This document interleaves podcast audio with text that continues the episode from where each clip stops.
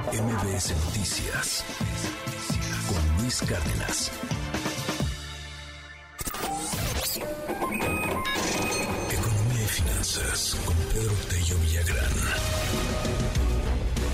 Tienes razón, Barclays. Querido Pedro Tello, te mando un gran abrazo. Además de platicar ahorita sobre cómo arrancó con un sorprendente crecimiento el, tema de los autos, me llamó la atención esto que ayer se, se movía mucho en, en la prensa financiera.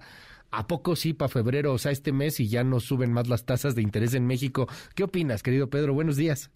Luis, buenos días. Qué gusto saludarte a ti y también a quienes nos escuchan. Veo difícil que el incremento que se va a dar eh, esta semana, este jueves, que anunciará el Banco de México alrededor de la una de la tarde, vaya a ser el último incremento en el precio del financiamiento en México de este año, tal como lo asegura Barclays. ¿Por qué? Bueno, pues porque recordemos, en la primera quincena del mes de enero repuntó la inflación general, pero también repuntó el más importante componente de la inflación, la llamada inflación subyacente. De modo pues que eh, Tan pronto conozcamos el dato del comportamiento de los precios durante todo el mes de enero y se confirme el repunte de los precios o de la carestía, Banco de México tendrá motivos más que sobrados para anunciar un incremento en la tasa de interés en este mes de febrero. Y como no espero que en marzo se vaya a presentar una desaceleración significativa de los precios, seguramente el Banco de México, en el ánimo de mantener la misma distancia que prevalece en las tasas de interés de México respecto a la de Estados Unidos va también a incrementar el precio del financiamiento. Y seguramente para las siguientes reuniones de la Junta de Gobierno, entonces sí se va a realizar un análisis mucho más detallado sobre la tendencia prevaleciente en el comportamiento de la inflación y a partir de ello determinar si se hace una pausa temporal o en todo lo que resta del año para poder evaluar el desempeño futuro de los precios. Pero yo creo que no, febrero no será la última, el último incremento en la tasa de interés. Vaya, bueno, pues ahí para tomarlo también en, en cuenta, eh, pues para ver cómo va incrementándose, que se va a incrementar muy alto, ¿no? O sea, ya estamos hablando que 10, 10.75 la tasa.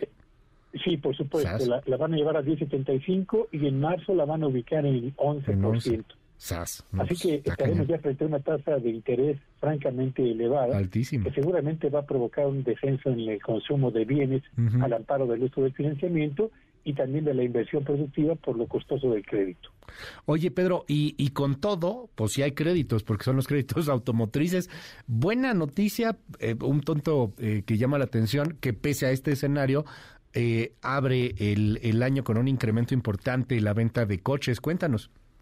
Es interesante, Luis, observar cómo, a pesar de la cuesta de enero, donde se presentó el incremento en los precios de los, automóviles, donde se incrementó la tasa de interés para el financiamiento automotriz, a pesar de la cautela del consumidor, pero también de la cautela del empresario, a pesar de estos efectos, Luis, las ventas de automóviles en el mercado interno metieron el acelerador a fondo, tras reportar en el mes de enero un crecimiento del 20% en comparación con el nivel de ventas que se reportó en enero del año pasado. Recordemos, en todo 2022, todo el año que recién terminó, la venta de automóviles aumentó en un 7%, pues en el mes de enero casi se triplica el ritmo de avance de las ventas de automóviles en nuestro país. Lo que es importante señalar, Luis, es que a pesar de este espectacular avance en enero, todavía no se cierra la brecha entre el nivel de ventas actuales de automóviles contra el nivel que tenían antes del arribo de la pandemia. Todavía están por debajo las ventas en poco más del 15% respecto al nivel de la pandemia, eh, prepandemia. Pero además, lo que es importante destacar también, dice, es que no, no a todas las eh, marcas de automóviles les fue muy bien. Si hacemos una, una revisión de cómo eh, evolucionaron las ventas de las marcas de los cinco tipos de vehículos que más se vendieron en el mercado durante el mes de enero, pero nos encontramos que dos de esas tres marcas no solamente no avanzaron, sino que reportaron retrocesos. Así que hay luces y sombras en lo que al desempeño de la venta de automóviles en el mercado nacional se refiere y la brecha se sigue cerrando respecto al nivel que tenían antes de la pandemia, Luis. Gracias, querido Pedro. Te seguimos en tu red. ¿Cuál es? Síganme en Twitter en arroba Petello Villagrán y que tengan un espléndido día. MBS Noticias con Luis Cárdenas.